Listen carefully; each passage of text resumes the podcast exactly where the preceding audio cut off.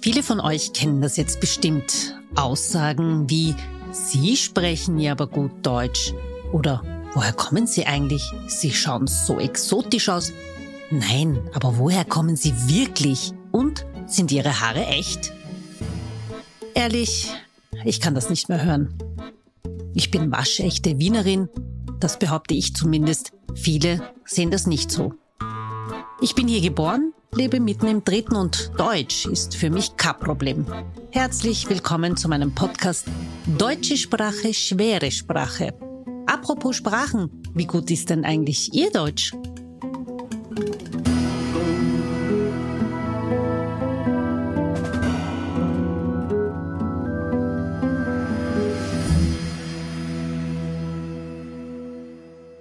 Herzlich willkommen zur zweiten Folge von deutsche Sprache, schwere Sprache.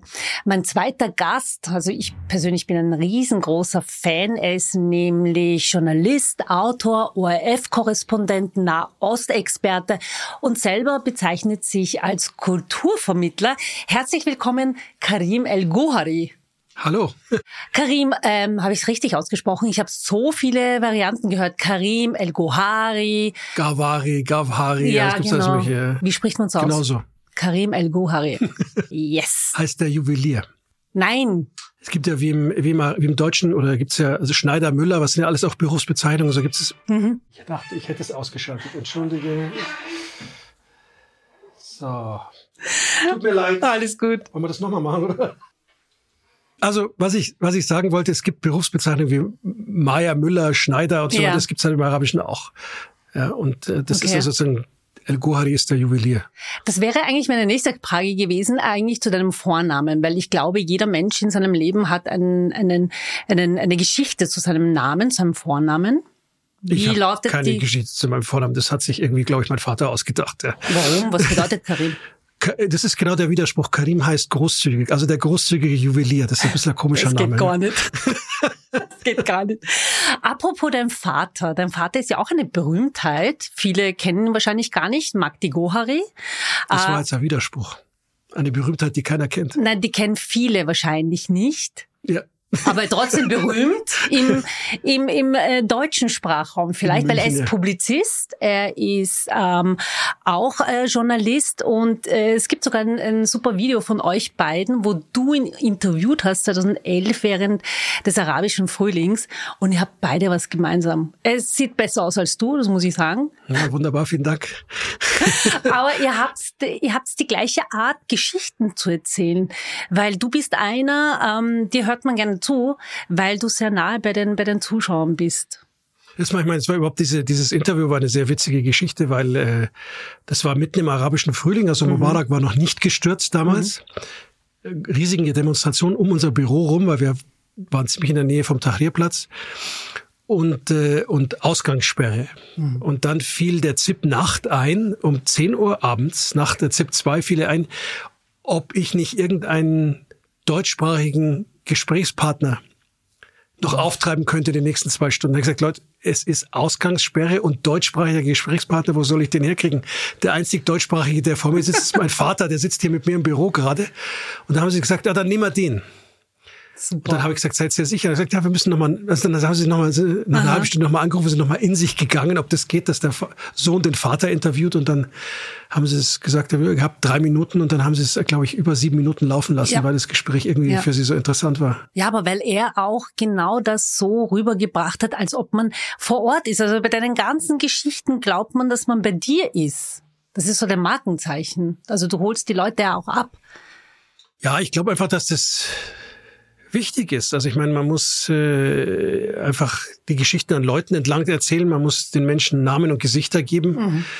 Äh, damit sie eben nicht irgendwelche Objekte von irgendeiner Geschichte sind, sondern wirklich Subjekte der Geschichte, dass sie, man lässt sie auch ihre Geschichte erzählen mhm. sozusagen. Mhm. Ähm, ich glaube, wenn sich im, im, im Fernseh- oder Radiosessel jemand zurücklehnt und sagt, mein Gott, wie würde ich mich in der Situation verhalten, was würde ich in der Situation denken oder fühlen, ja. dann glaube ich, habe ich eine gute Geschichte gemacht. Ja.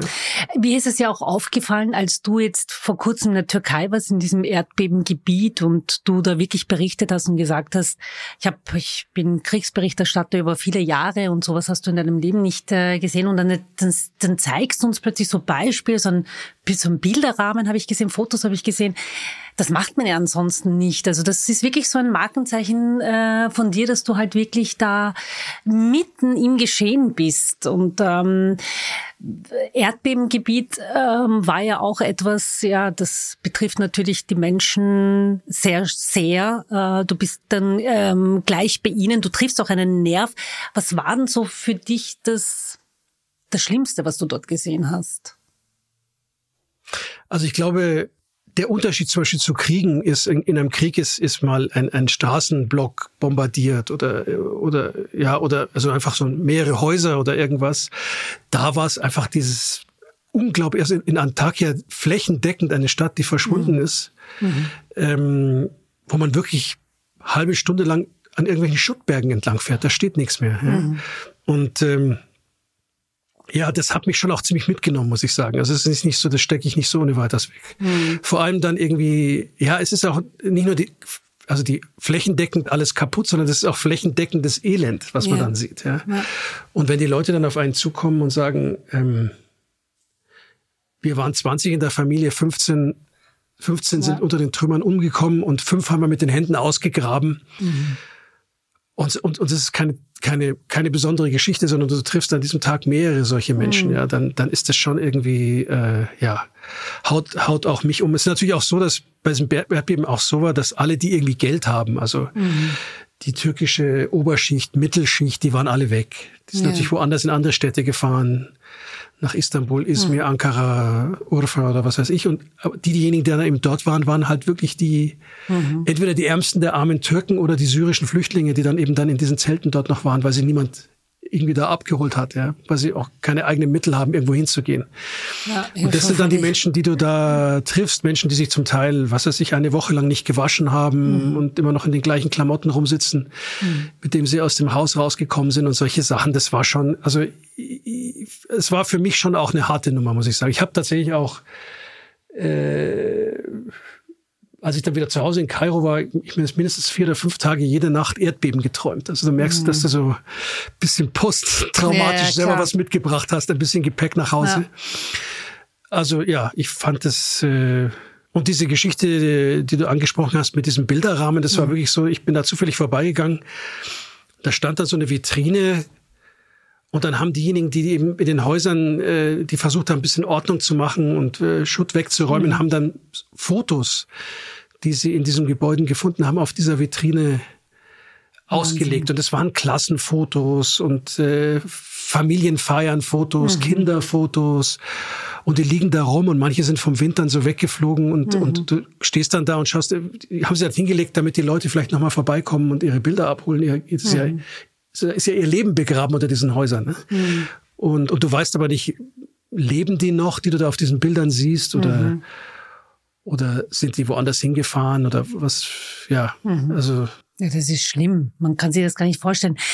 Wir waren ja ähm, am Samstag, letzten Samstag beim Benefizkonzert und da hast du auch auf die Frage dann nicht wirklich, oder du hast die Frage gestellt, was, was, sagt man eigentlich zu diesen Personen, die man interviewt? Vielen Dank fürs Interview. Was sagst du da wirklich?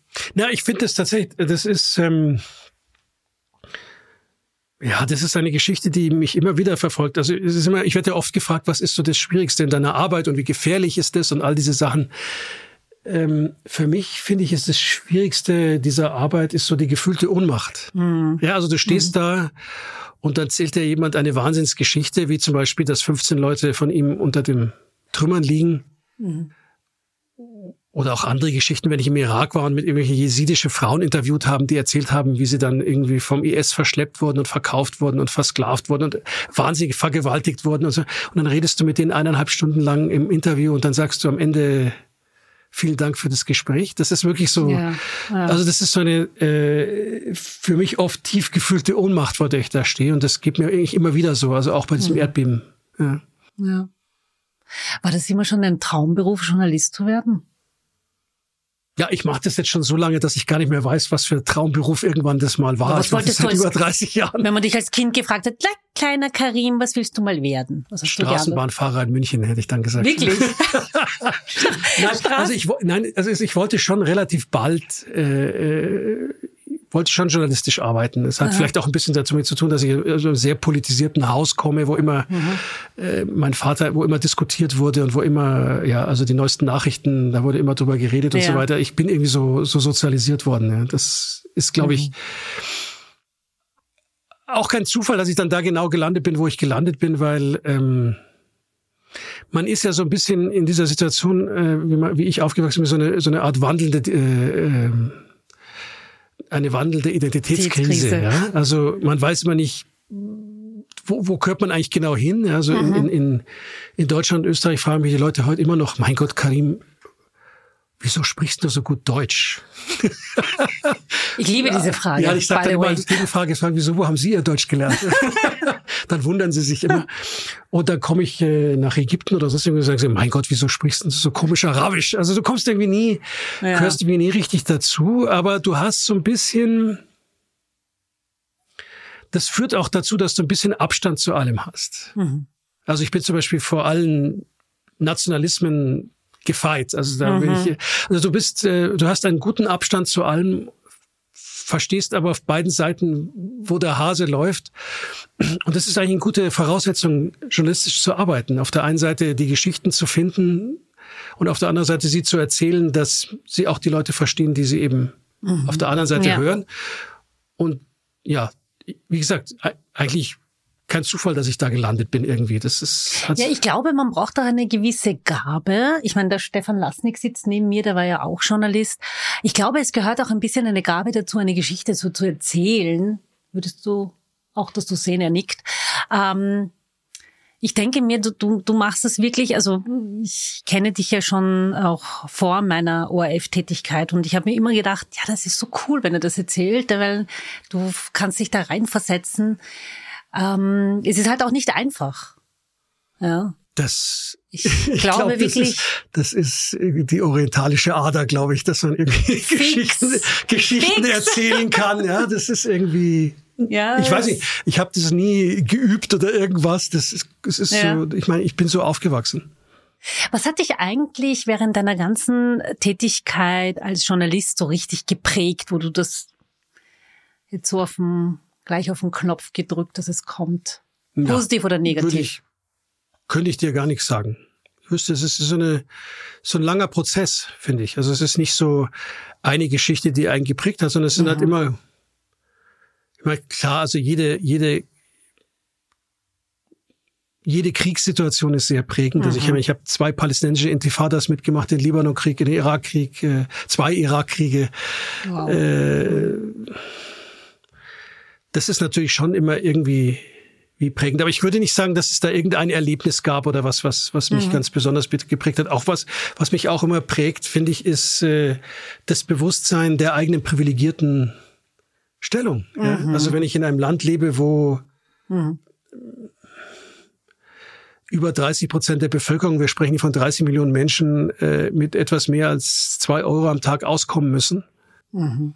dann wird der jeden Tag dein eigenes Privileg äh, der finanziellen Absicherung, der Bildung und all diese Dinge äh, sehr bewusst. Das hat mich schon, glaube ich, sehr geprägt, dass, ich, dass mir das eben sehr, sehr bewusst ist immer, äh, dass das ein Privileg ist und ein Privileg, ja. was ich jetzt mir nicht unbedingt äh, toll erarbeitet habe oder irgendwas, sondern ich bin einfach am richtigen Ort äh, ja. zur Welt gekommen, ja, dafür kann ich nichts, kann, also habe ich nichts mhm. getan für und dann habe ich mhm. halt irgendwie, weil es halt auch in Deutschland so war, dass man da eine kostenlose Ausbildung bekommt, habe ich das halt gemacht und so weiter. Also, also wir sind sozusagen mhm.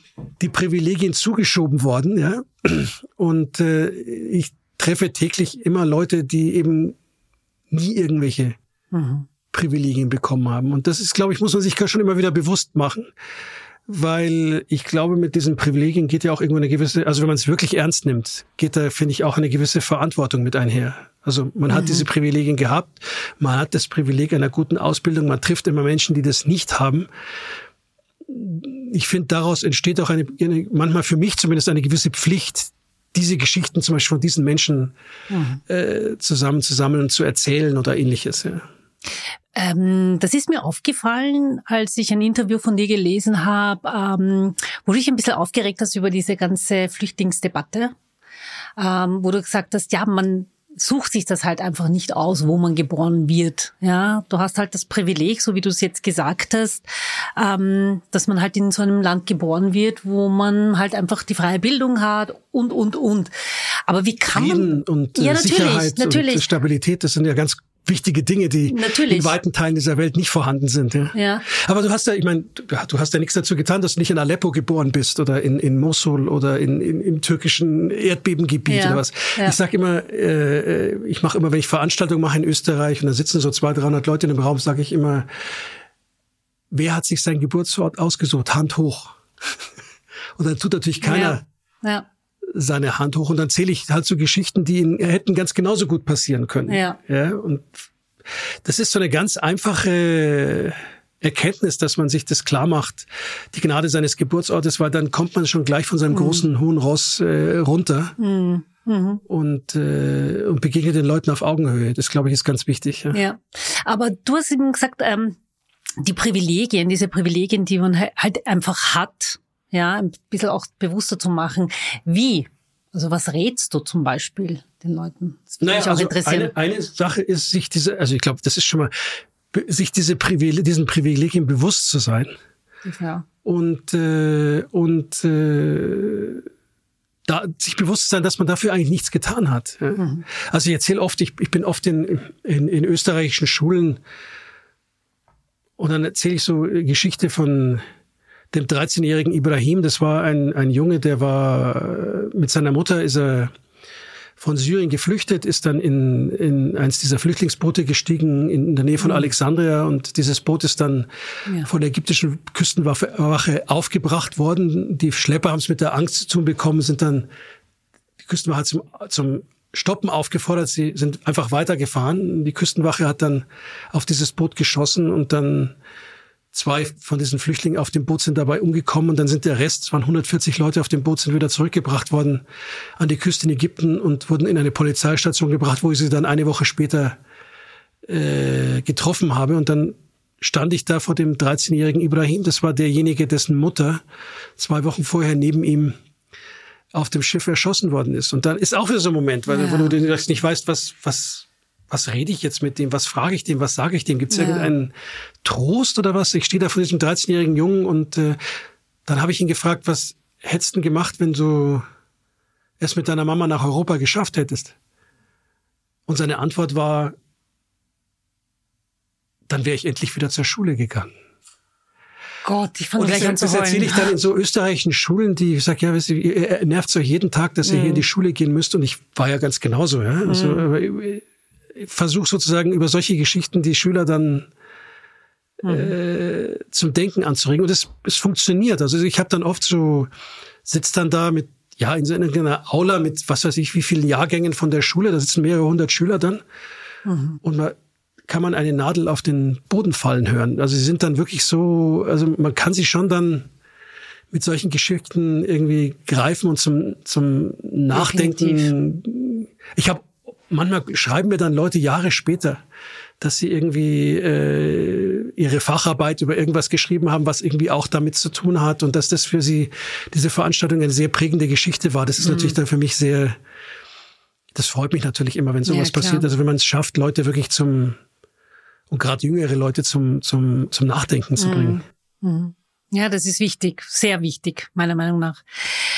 Ich habe gelesen. Ähm Du wolltest mal mit Armin Wolf tauschen, warum?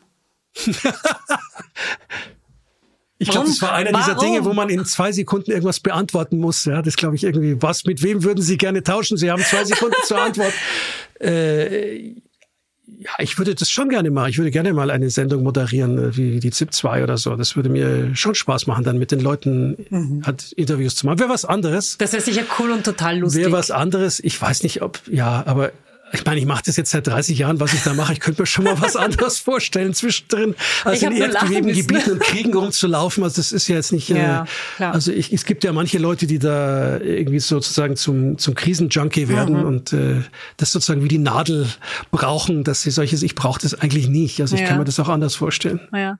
Lieber Armin, falls du dies hörst, äh, möchtest du äh, für einen Tag einmal mit Karim tauschen? Du ja, ein in Tag Kairo? ist zu wenig. Ein Tag ist zu wenig. Okay, eine Woche. Du in Kairo und er in der ZIP 2.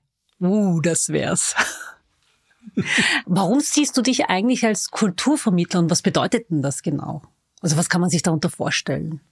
Ich meine, wir leben ja so in einer Zeit, wo es eigentlich im Moment so mehr Brückenzerstörer gibt als Brückenbauer. Ja, also das, glaube ich, kann man wirklich so zusammenfassen. Und es ist auch so viel einfacher, mhm. eine Brücke einzureißen, als eine Brücke aufzubauen. Ja, aber ich finde es eben gerade deswegen in dieser Zeit irgendwie so wichtig, äh, Brücken zu bauen. Mhm. Und ähm, ja, ich meine, für mich ist halt geht's nicht so darum, nicht so sehr darum, die Unterschiede herauszuarbeiten oder irgendeinen Ort als besonders exotisch darzustellen. Ich bin mhm. ja nicht National Geographic, ja, sondern mir geht's irgendwie ja darum äh, zu zeigen, wie wahnsinnig, wie viel Gemeinsamkeiten wir eigentlich haben. Mhm. Ja, also ob du jetzt in Österreich sitzt oder im türkischen Erdbebengebiet. Ja, du, mhm. du möchtest äh, in Sicherheit und Frieden leben. Du möchtest finanziell ein einigermaßen vernünftiges Auskommen haben, wo du dir keine Sorgen machen musst. Du möchtest, dass deine Kinder eine vernünftige Ausbildung haben. Das unterscheidet uns Menschen ja überhaupt nicht, egal wo wir sind. Ja. Mhm.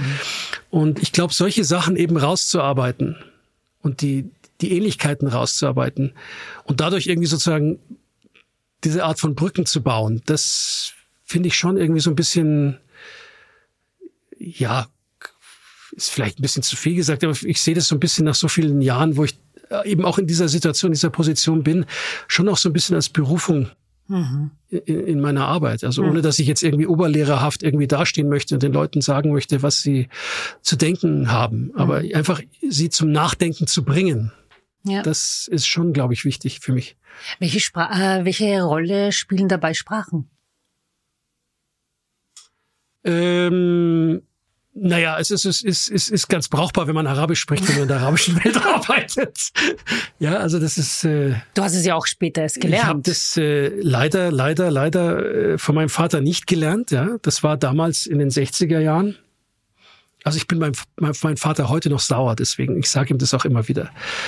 Und dann sagt er immer, das heißt ja schließlich Muttersprache, Muttersprache und nicht Vatersprache, sagt er dann. dann aber es war tatsächlich so, dass ähm, ich bin ja äh, äh, äh, 63 geboren und das war damals so eine Zeit, da war die wissenschaftliche Doktrin sozusagen, dass das aller, aller Schlimmste, was du deinem Kind antun kannst, ist mhm. es zweisprachig aufwachsen zu lassen. Mhm. Weil da geht's, kommt's ganz durcheinander. Also da kreierst du irgendeinen konfusen Menschen. Das darfst du auf keinen Fall machen. Also darfst nur eine Sprache machen. Mhm. Und, und heute schicken die Leute ihre Kinder in dreisprachige Kindergärten. Ja, das, das ist so hat sich auch die wissenschaftliche äh, ja. äh, Doktrin etwas verändert. Und ja, ich musste es dann mühevoll, mühevoll lernen, aber es ist natürlich sinnvoll. Dein ähm, Vater gar nicht mit dir Arabisch gesprochen? Mit mir selber, er ja, so, so Sachen wie du Hundesohn oder so, kann ich auf Arabisch, aber das sind Worte, die ich nicht jetzt unbedingt wieder wiedergeben möchte. Aber also nichts Brauchbares. Wahnsinn. Okay. Also deswegen sprichst du auch so perfekt Deutsch, ne? Ja, ja, ich bin, wie gesagt, meine Muttersprache, gesagt, das heißt ja schließlich Muttersprache und meine Mutter ist mhm. Deutsche. Meine Lieblingsfrage ist ja auch immer, naja, woher kommst du eigentlich wirklich? Und wie oft hat man dir diese Frage gestellt? Mm, in Österreich relativ selten, weil die meisten Leute mich inzwischen kennen, Gott sei Dank. Ja. Aber nein, nee, ehrlich gesagt, äh, nicht so häufig. Mhm. Ich glaube, das liegt auch ein bisschen am Aussehen. Ne? Also ich hatte jetzt bin jetzt ich hatte vorgestern einen, ich hatte einen, vorgestern einen, einen, Niger, einen, nigerianischen Taxifahrer, der Österreicher ist, Aha. der natürlich diese Frage viel öfters gestellt bekommt ja. als ich und ja. natürlich dann immer genervt antwortet, ich bin Österreicher. Ja, also, aber nee, das ist, ist eigentlich nicht so nicht so häufig. Das mit der Sprache kommt eher öfters. Ja. Naja, Moment einmal. In deiner Jugend warst du sicher etwas dünkler oder nicht? Du meinst, ich habe mich ausgebleicht im Laufe meiner Jahre. Dünkler meinte ich die Haarfarbe. Also, also weil sie jetzt grau sind, meinst du? Ja, äh, und, und Karim El Gohari, Ja, da sorry. muss erstmal die Leute den Namen wissen. Ne? Das ja, aber klar. wenn man, angenommen, man, man kennt deinen Namen oder man hat ja, sich vorgestellt. Da kann ja keiner was mit anfangen. Das war ja immer so, Eben. wenn ich bin ja immer, wenn ich in, in irgendeinem Arztzimmer saß, im Wartezimmer und der sagte dann die nächste, der nächste, die nächste, äh, die nächste Frau, äh, Frau, und dann bin ich immer schon aufgestanden, weil ich weiß, das bin ich. Und dann gehe ich da rein und dann sagt der Arzt immer, sie nicht. Ich, da kommt, ich, ich warte auf eine Frau, eine Karin. Er sagt, nein, das bin ich, ich bin Karin. Ja, das, solche Sachen sind mir schon öfter, öfters passiert, ja. Welche, welche Erfahrungen hast du eigentlich ähm, mit deiner Vatersprache gemacht? Positiv oder negativ? Ich meine, äh, Erfahrung mit einer Sprache. Ich könnte dir noch ein zweites Buch schreiben, Karim. Tu nicht so. Erfahrung mit einer Sprache. Ich meine, es ist eine Sprache ist für mich ein Instrument, äh, um mich, um kommunizieren zu können. Das ist irgendwie jetzt nicht. Äh, also ich, es ist Mühe, sehr, sehr, sehr mühevoll Arabisch zu lernen. Mhm. noch ein Grund. Also ich hätte lieber mein Vater wäre Spanier gewesen oder sowas und hätte mir das nicht beigebracht. Ja, also Arabisch ist mühevoll zu lernen und dann kommt noch dazu, dass es natürlich, also wenn du dann mal irgendetwas drauf hast, wie zum Beispiel den ägyptischen Dialekt oder ich habe in ich habe in Damaskus äh, studiert äh, in den 80er Jahren auch auch ah. Sprache. Und dann kommst du irgendwo anders hin, dann kommst du in Irak und verstehst schon wieder die Hälfte nicht mehr, weil die ganz anders reden. Das ist ja im mhm. Arabischen auch so ein bisschen kompliziert, ne, dass du, also ja. wenn ich nach Marokko fahre, verstehe ich kein Wort mehr.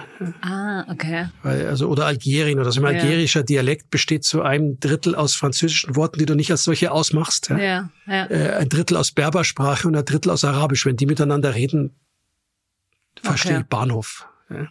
Sprich, die verstehen aber die Ägypter gut.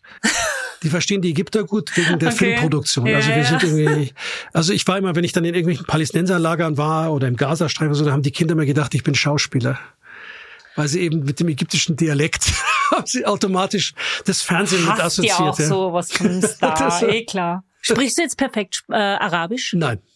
Noch immer Nein. nicht? Nein, das, ich, Bist bin, ja, ich bin vollkommen sprachenunbegabt. Ja. Bist nicht integriert? Ich bin äh, nirgendwo integriert. Ja.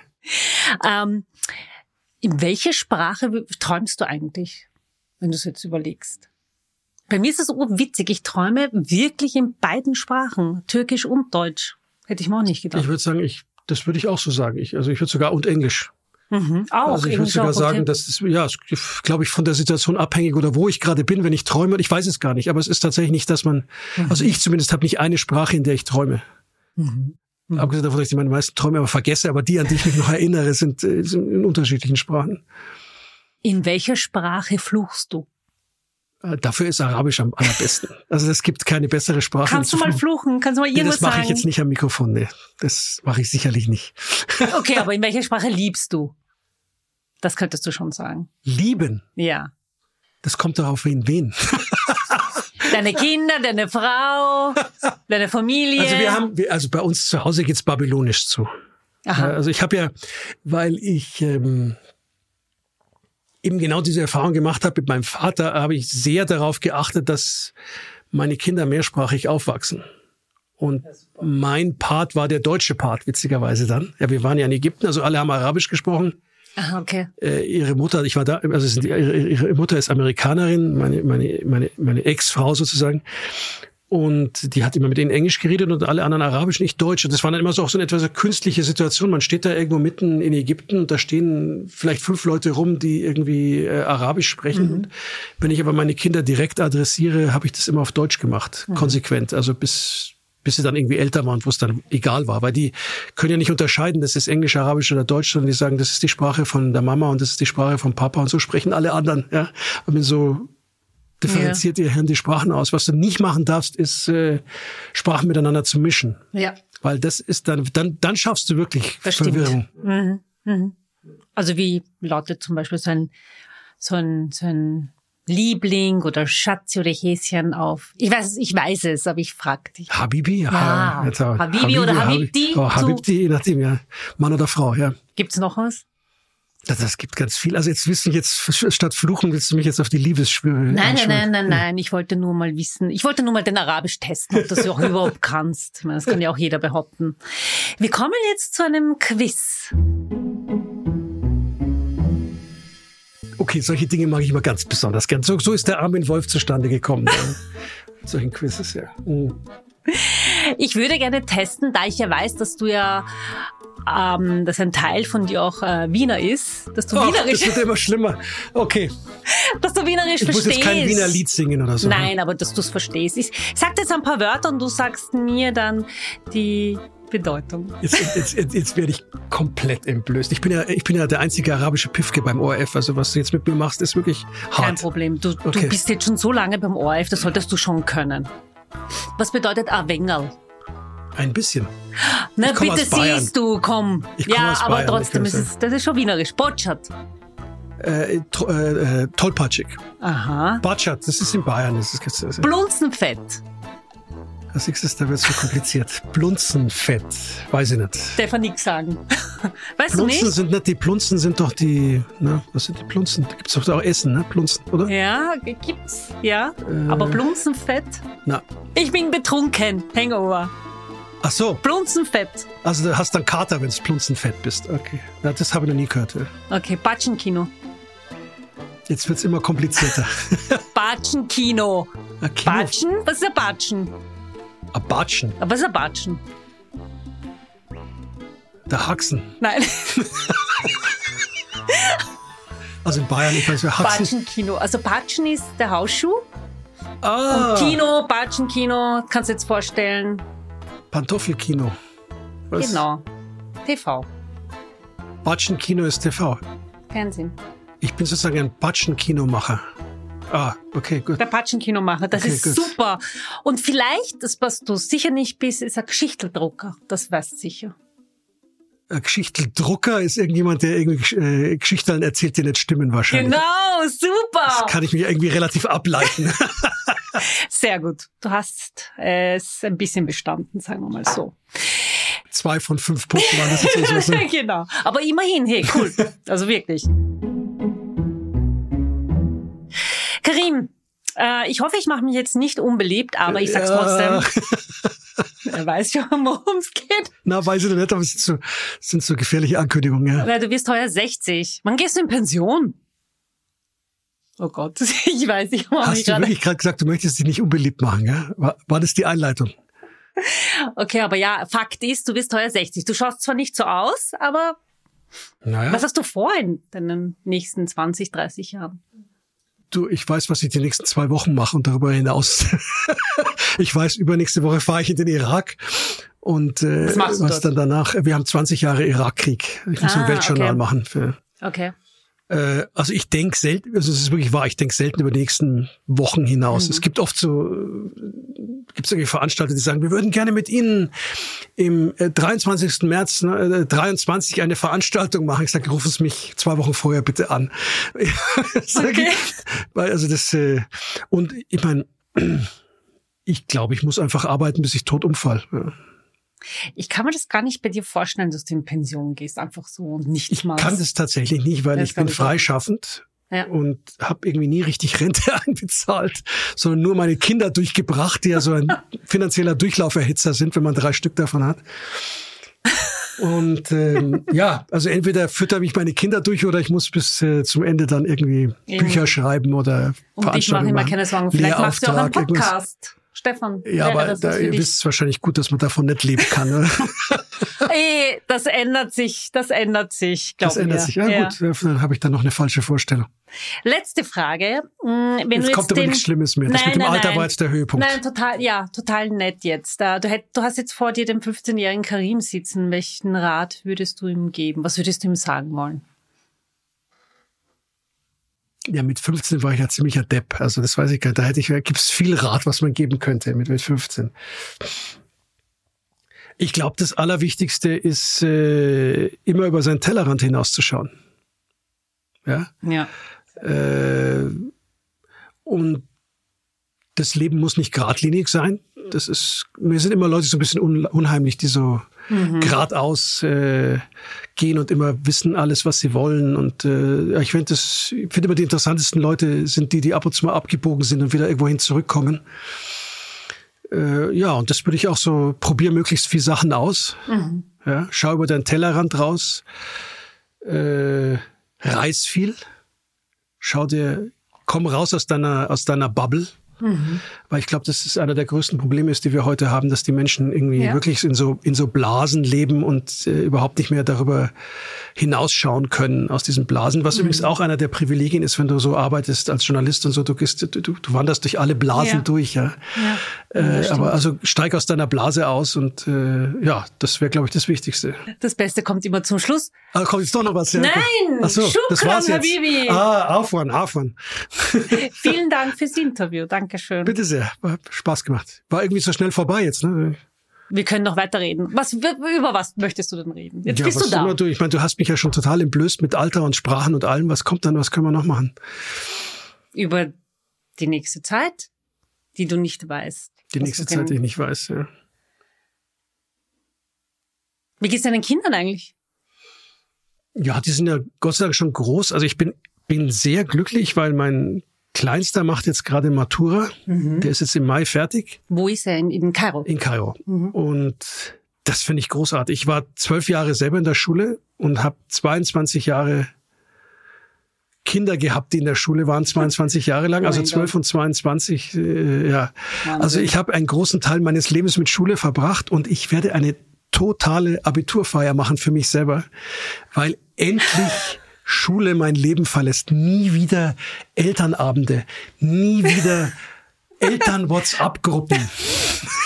Sag so, niemals nie, es gibt noch Enkeln. Na, da, das ist dann nicht mehr mein Problem. Also schulmäßig dann, also die, die verwöhne ich, mit denen fahre ich durch die Gegend, aber Schule, da bin ich durch, ja, echt endgültig. Wo machst du die Feier? In Kairo. Ich werde irgendwie. Schaffen wir es nach Kairo, Stefan? wir sind fix dabei. Wir wollen dich sehen, wie du Abitur feierst. Ja, Musst ja also so schulfrei feiere ich, nicht Abitur. Ja. Endgültiges schulfrei, weil das ist ja schon irgendwie anstrengend, solche. Aber deine Kinder, die studieren ja im Ausland, die Älteren. Also du hast ja drei. Ich habe drei, also meine, meine, meine, meine Tochter, das ist die mittlere, die war in USA, hat dort studiert, ist wieder zurückgekommen nach Ägypten, arbeitet jetzt bei der WHO. Ah, okay, cool. Und mein Großer ist studiert in Wien. Nein. Äh, der wird Lehrer. Nein! Ja, das ist ja super. Ja. Das ist mein nächster Interviewpartner. Erzähl mal bitte etwas über Karim El Gohari. Lautet dann meine erste Frage.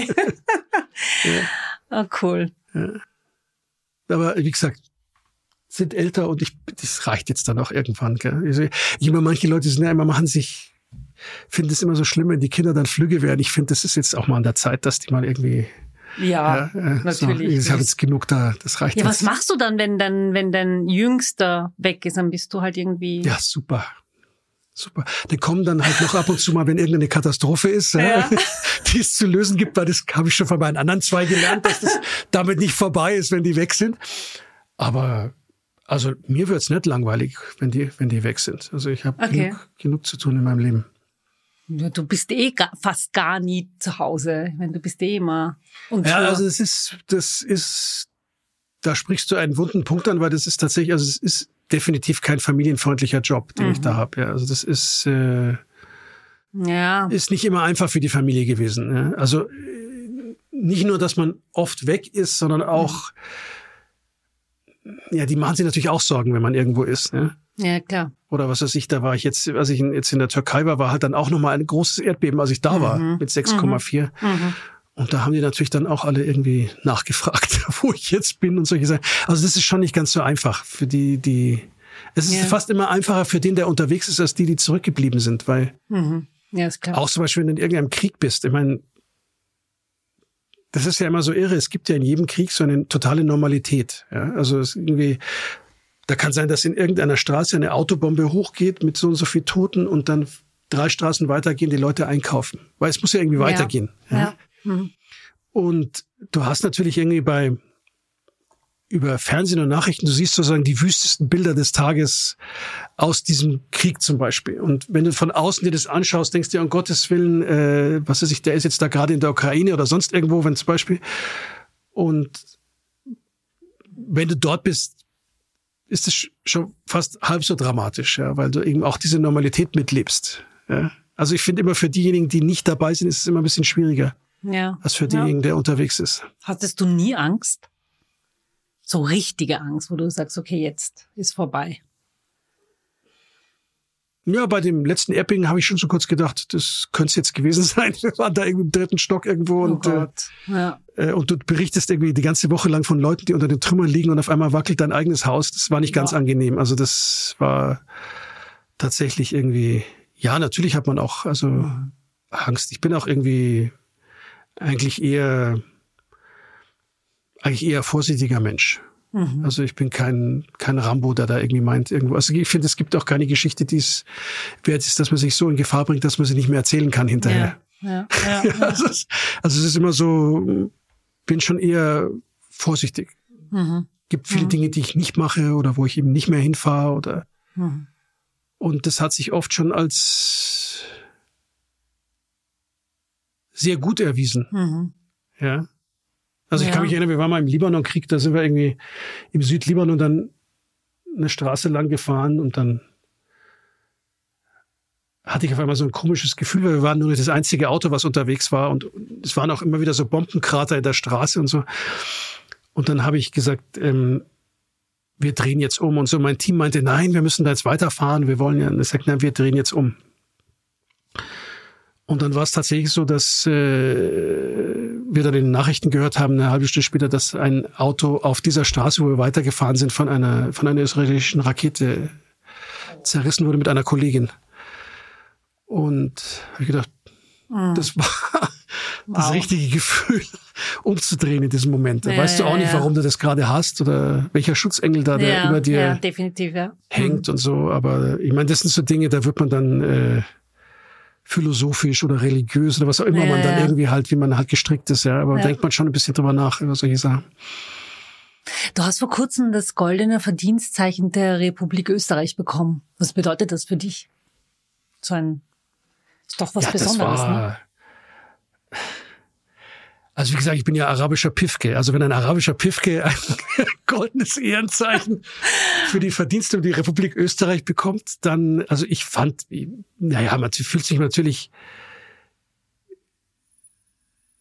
sehr geehrt und Ja. ich habe dann auch deine Rede gehalten und wo ich aber auch schon gesagt habe, dass es eben schon auch, finde ich, eine Message ist, dass man eben äh, auch als jemand, der vermeintlich erstmal nicht dazu gehört, ja, als, als Mhm. jemand, der äh, Multikulti ist und äh, eben kein Bio-Österreicher, äh, dass der eben sowas auch bekommen kann. Ja, mein ist, glaube ich, auch eine Motivation für viele andere in der gleichen Situation. Wir haben ja ganz viele Definitiv. Menschen mit, ich finde das Wort immer so furchtbar, Migrationshintergrund, ja mein Lieblingswort. dass man sozusagen, dass sich Migrationshintergrund und äh, österreichisches Ehrenzeichen nicht widersprechen, ist eine schöne, Mhm. eine schöne Botschaft an, an, an, Mhm. an viele andere. Und deswegen habe ich mich ganz besonders gefreut. weil, weil du es jetzt gerade angesprochen hast, sonst hätte ich es nicht angesprochen, aber diese Migrationsbiografie nenne ich es und nicht mehr Hintergrund. Ähm, wann hört denn das deiner Meinung nach endlich auf? Ich meine, deine Kinder sind in der dritten Generation und die haben noch immer das damit zu kämpfen. Also jemand hat mir mal gesagt, also es gibt kein Timing, wo du sagst, nach so und so vielen Jahren oder nach so und so viel Generationen und nach so und so vielen Monaten hört der Migrationshintergrund auf. Ja. Sondern Okay. jemand hat mir gesagt, eigentlich sozusagen, wenn du erfolgreich bist, dann wirst du auf einmal anerkannt als nicht unbedingt jemand von uns, aber wenigstens kein Problemfall mehr. Du siehst Das ist ja, ja- ich. Das ist, glaube ich, das ist, glaube ich, tatsächlich, also äh, deswegen hören wir das Wort Migrationshintergrund immer im Zusammenhang mit Problemen. Mhm. Und wir hören es eigentlich selten Mhm. Im Zusammenhang mit Erfolgen. Bei Fußball. heißt, beim Erfolg hast du, ja, beim Fußball vielleicht noch, ja. Ich meine, wie hat, da gab es den Tiroler Landeshauptmann, den, der den Alaba mal gefragt hat, Ja. ob er Deutsch spricht oder so. Das passiert. Auf Englisch oder angesprochen. hat er auf Englisch Ja, angesprochen, so genau. Ja. Das passiert natürlich. nicht. Aber es ist tatsächlich also so. Ja, ich glaube, wenn man, wenn man erfolgreich ist, wird man anerkannt. ja. Und wenn man nicht erfolgreich ist, klebt der Migrationshintergrund an dir und wird dann auch immer als solcher diskutiert. Ja. Hm. Hm. Leider. Es war mir eine Freude, eine Ehre, dass ich dich interviewen habe dürfen. Aber ich muss jetzt unterrichten gehen, also sage ich Shukran Habibi. Afan. Ja, und woher kommt Ihr Name und wie spricht man ihn richtig aus? Esser. Merk dir das und hör das nächste Mal wieder rein. Servus und Baba.